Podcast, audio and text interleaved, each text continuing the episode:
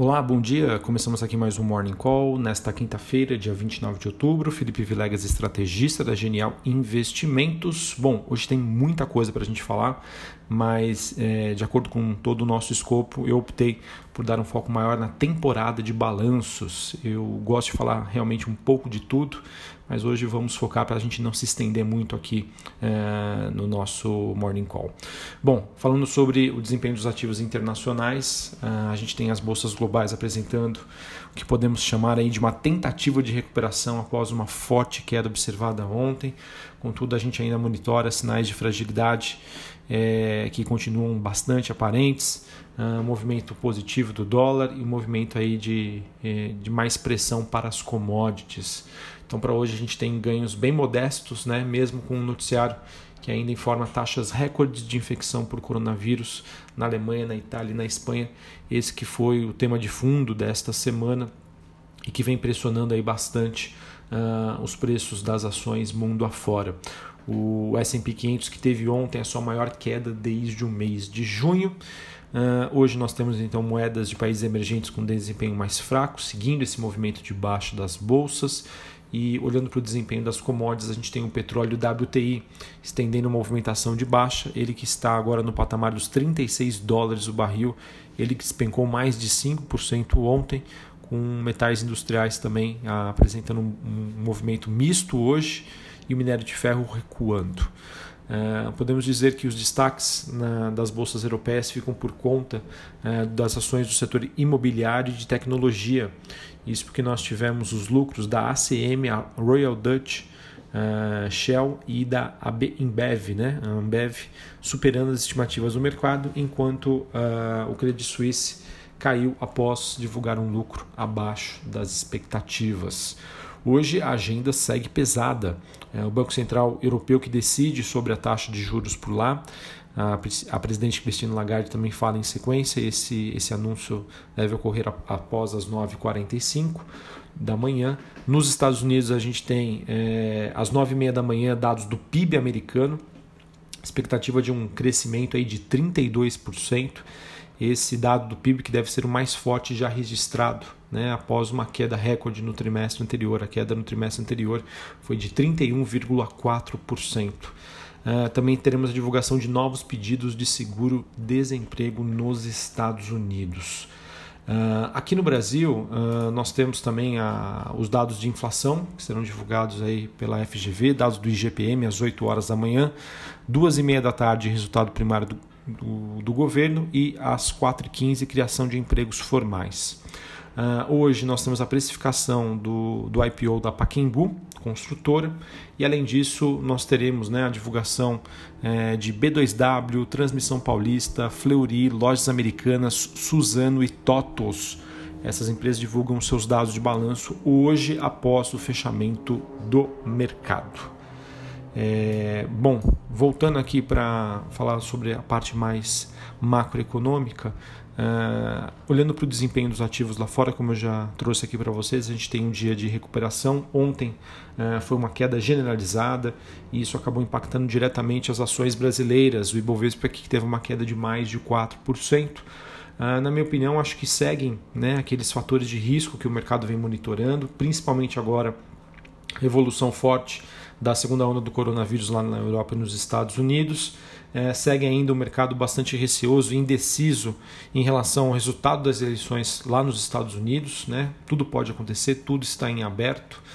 Uh, que mais? Então isso, sem sombra de dúvida, né? Uh, acredito que traga todo um, um, clima em que o investidor ele vai, uh, ele vai adotar uma postura bem mais conservadora. Ontem ficou bastante claro para mim que não, não teve uma seleção do investidor. O investidor simplesmente desfez né, de tudo que ele tinha ali de, eh, em termos de, de, de, posicionamento. Tudo foi uma palavra muito forte, né, mas de parte do que ele tinha de posição em ações, vamos vender tudo e depois a gente vê o que faz. Né? Isso foi antes da decisão do Copom aqui no Brasil, antes das eleições dos Estados Unidos e também né, no aguardo do pacote de estímulos americano, que isso aí já está virando uma lenda. Né? Mas enfim, é, espero que isso seja decidido o quanto antes. Acredito eu, tá? acredito eu que ainda aqui no Brasil a gente pode ver um mercado talvez mais acomodado, mais receoso, tá? não sei. é, levando em consideração que a gente vai ter um final de semana prolongado, né? feriado na segunda-feira, dia de finados, então a gente só volta na terça-feira que vem é, bem no dia das eleições americanas. E eu espero que na semana que vem a gente tenha um, um, clima bem mais positivo, né? Espero que os resultados das eleições americanas sejam mais tranquilos é, e que possa trazer aí uma visão um pouco mais construtiva para as ações mundo afora e também aqui no Brasil. Tá? Bom, falar sobre o Copom, Copom que acabou é, mantendo, ele manteve a taxa de juros a Selic em 2%, isso já era amplamente esperado pelo mercado, porém o que talvez não fosse tão esperado foi a opção de manter a estrutura básica do seu comunicado, promovendo mudanças apenas marginais nas suas mensagens. Tá? É, havia uma certa expectativa de que o Banco Central pudesse adotar um tom mais neutro né, diante, da, diante da alta corrente da inflação, do aumento dos riscos fiscais, e assim a decisão foi vista aí como dovish. Tá? Quando a gente fala dovish, a gente está querendo dizer que está mais uh, o Banco Central está mais propenso a uma manutenção ou baixa dos juros. Tá?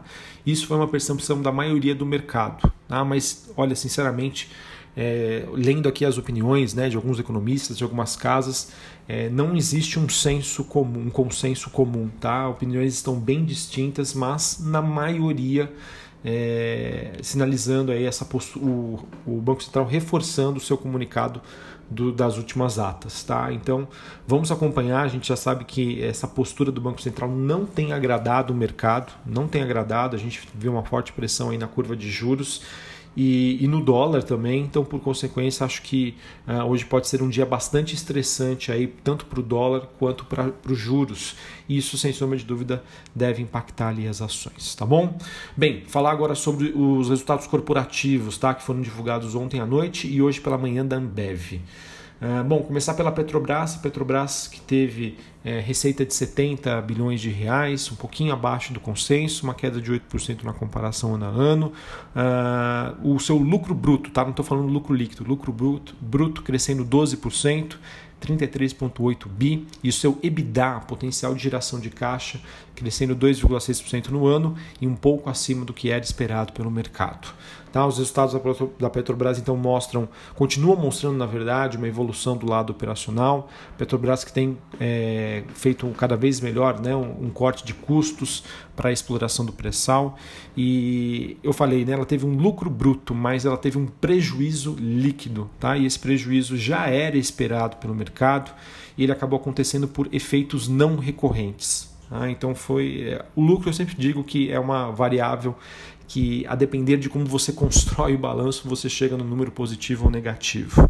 Tá? Mas o mercado acho que não, não se apega a isso, levando em consideração que já era esperado, e eu considero que o resultado da Petrobras foi positivo, tá? tanto pelo esse avanço operacional, tanto também por essa parte de, da trajetória de redução do endividamento da companhia, com os índices de alavancagem que continuam é, seguindo aí a tendência de baixa.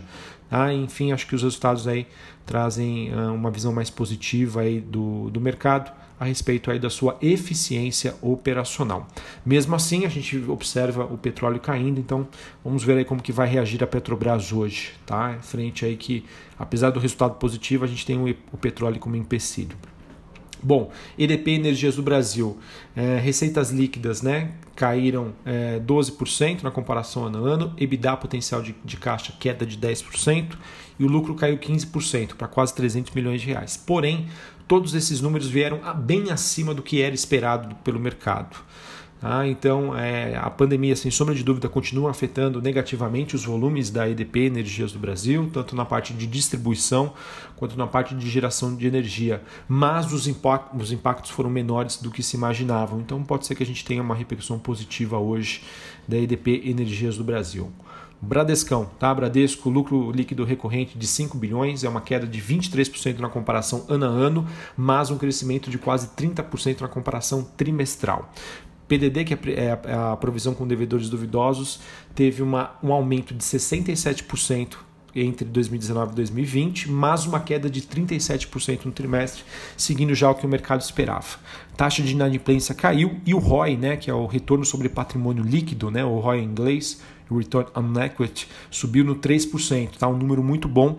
Carteira de crédito também avançando 0,5% no trimestre e 11, quase 12% na comparação no ano. Então o que a gente tem é um resultado bom, um resultado positivo, primeiros sinais aí que mostram uma normalização dos resultados do Bradesco, o retorno sobre capital né, muito superior ao que a gente teve no trimestre anterior, crescimento de 3%. Como eu já disse, né, expansão da carteira de crédito com diminuição da inadimplência. E se a gente comparar a margem financeira, ou seja, a eficiência entre receita e o que gerou de lucro, olhando ali para a parte de clientes e tesouraria, é, foi um ponto que sofreu bem menos do que o Santander. Tá? Então o Bradesco, por enquanto, se destacando em relação ao Santander que divulgou o resultado recentemente. Bom, é, resultado da Vale, tá? Um resultado muito bom. A Vale aí que acabou ah, divulgando um resultado em linha com um leve viés positivo aí sobre o que o mercado esperava, tá? Um lucro líquido de 2,9 milhões de dólares. É, preço médio de venda do minério de ferro crescendo aí 16% no ano e a sua dívida líquida EBITDA caindo 40% na comparação no ano, então muito positivo. Tá? Receita líquida operacional uh, uma alta de 5% e vindo aí um pouco acima do que o mercado já esperava. Então, podemos dizer que a Vale apresentou um resultado bastante sólido, atendendo aí grande parte das expectativas do que o mercado já esperava. E o principal destaque, pessoal, foi o que eu venho comentando com vocês, foi a, a capacidade do EBITDA. O EBITDA eu sempre trago aqui, é potencial de geração de caixa. Então foi essa conversão de EBITDA em fluxo de caixa que atingiu aí, de acordo com os analistas, é, algo em torno de 60%, reforçam aí todo o potencial de geração de valor que a companhia tem para o seu acionista. Tá? Então tudo aponta também para que a gente tenha um quarto trimestre ainda bastante forte é, com números ainda é, que mostram né, uma recuperação dos volumes, a, essa resiliência do preço do minério de ferro, que mesmo com a queda recente não se anula né, frente ao atual patamar e a expectativa de crescimento da China com maior demanda aí de minério. Bom, resultado da Ambev, Ambev que teve suas vendas líquidas superaram as expectativas do mercado com um crescimento de 30% na comparação ano a ano. Esse, esse número é de 15,60 e, e, bi, né, que veio no terceiro TRI, sendo que o esperado pelo mercado era algo em torno de 13,2. Lucro líquido 2,5 bilhões, crescimento de 2,2, é, esse lucro líquido ajustado. Uh, o EBITDA ajustado, potencial de geração de caixa, crescimento de 15%. Tá? Só para vocês terem uma ideia, as ações da Ambe, Imbev, né, que negociam lá fora, chegaram a subir mais de 4%, com os ganhos lá também dessa companhia que superaram as expectativas do mercado. Bom, Pão de Açúcar. Pão de Açúcar também trouxe números que superaram as expectativas do mercado, líquido, lucro líquido praticamente dobrando na comparação ano a ano e EBITDA ajustado crescendo aí 75%. Tá? Então, o Grupo Pão de Açúcar reportou resultados fortes, muito sólidos, porém mais ou menos em linha com o que o mercado já esperava. E a rede Açaí, né, a rede de atacarejo, continua sendo aí o grande destaque com um volume de vendas aí muito forte. Tá? Então, resultado aí de neutro para positivo para o grupo Pão de Açúcar. Uh, que mais? Tivemos também a Multiplan, pessoal. Ela reportou uh, resultados aí que mostram uma, uma crescente, né, uma evolução gradativa aí, uh, depois da, da, da, autorização que foi feita para reabertura por conta aí da pandemia. Então os resultados foram positivos, tá? em linha com o que o mercado já esperava. É, a gente teve aí um FFO, né, FFO, né, que seria Funds from Operations, que seria o fluxo de caixa da Multiplan, excluindo os efeitos não caixa do lucro líquido da empresa, que teve, que foi impactado positivamente pela venda da Diamond Tower por 810 milhões de reais em julho. Tá? No balanço patrimonial também os recursos da, uh, das vendas né, levaram a uma queda da alavancagem da Multiplan e o desempenho operacional aí mostrou sinais de recuperação robusta aí após a flexibilização dos horários é, de funcionamento dos shoppings, em que os níveis de vendas né, dos lojistas é, eles atingiram aí 75, 76% dos níveis que eram observados em 2019. Então, na minha opinião, um resultado aí bastante positivo. Beleza? Bom, pessoal, para não me estender muito aqui, acho que era isso que eu tinha para trazer para vocês. É, lembrando que é, é, temos também outras notícias corporativas, mas iria talvez me estender muito aqui. Então quero deixar o convite para vocês conhecerem o meu Twitter, tá? Arroba Felipe Vilegas. Felipe com I, Felipe Vilegas, Vilegas com dois L's. Lá eu posto todas as notícias. Aqui eu vou dar um foco mais nos, nos dados de balanço e deixo o convite para vocês conhecerem o meu canal no Twitter, em que lá eu vou postar as demais notícias que acredito que possam trazer impacto hoje para a Bolsa. Um abraço a todos, uma ótima quinta-feira e até mais. Valeu!